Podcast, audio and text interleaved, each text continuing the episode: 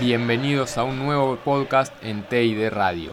En esta ocasión, Tomás Betanzos y quien les habla, Matías Corol, les contaremos la historia del superclásico del fútbol argentino, Boca y River, River y Boca, dos pasiones que unen multitudes.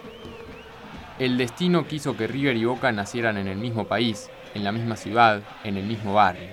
En los comienzos del siglo XX eran vecinos, transitaban las mismas calles, compartían los mismos rincones pero la comunidad les duró poco y rápidamente se transformaron en grandes rivales.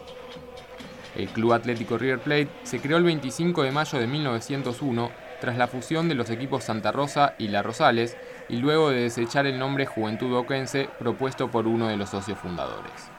Disputó sus primeros partidos en la Dársena Sud del puerto de Buenos Aires, en el barrio de La Boca, donde el 3 de abril de 1905 hizo su aparición el Club Atlético Boca Juniors fue idea de seis adolescentes, hijos de italianos y vecinos del barrio de La Boca, un barrio de trabajadores inmigrantes y con fuerte identidad genovesa. Es por eso que al Club de la Ribera también se lo conoce como el Ceneice. Además, es curioso que el Club Atlético Boca Juniors toma sus colores azul y oro por la llegada de un barco con la bandera de Suecia. Allí representaba justamente lo que sería la identidad boquense. River tuvo que emigrar del puerto y peregrinó por Sarandí Caballito, hasta regresar nuevamente a La Boca, donde tuvo su estadio hasta 1923. Ese año debió abandonar los terrenos y se mudó a Palermo, de donde se marchó en 1938 para sentarse en Núñez. Boca, en cambio, resistió y permaneció en el barrio. El primer superclásico se disputó el 24 de agosto de 1913 en la cancha de Racing y River venció 2 a 1 a Boca con goles de García y Ameal Pereira, mientras que Marcos Mayer anotó para el Ceneice. Recién el 18 de septiembre de 1918, tras siete partidos, Boca logró su primer triunfo al imponerse por 1 a 0 con tanto de Brichetto.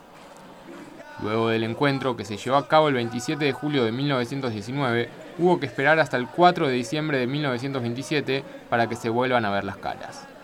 En el medio se produjo la división del fútbol argentino y los clubes más grandes compitieron en torneos diferentes, ya que Boca se quedó en la Asociación Argentina y River se metió en la Asociación Amateur.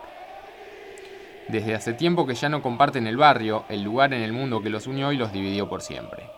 A lo largo de todos estos años, se han escrito millones de historias sobre este duelo que se gestó en los inicios del siglo XX y que perdurará por toda la vida. No importa dónde jueguen, quiénes visten la camiseta de uno y otro ni los antecedentes, cada capítulo despierta una nueva ilusión. Ganar el Superclásico se ha convertido en un objetivo en sí mismo es el partido del año, el que todos quieren jugar y el que nadie quiere perder. El triunfo representa la salvación, la redención o la coronación.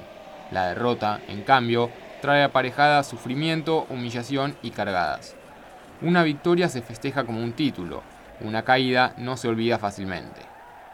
Pasan los años, los enfrentamientos, los triunfos de uno, las victorias del otro, los empates, los partidos emocionantes, los encuentros aburridos, las historias alegres y pintorescas, los hechos tristes y dramáticos. Boca no puede vivir sin River. River tampoco puede vivir sin Boca.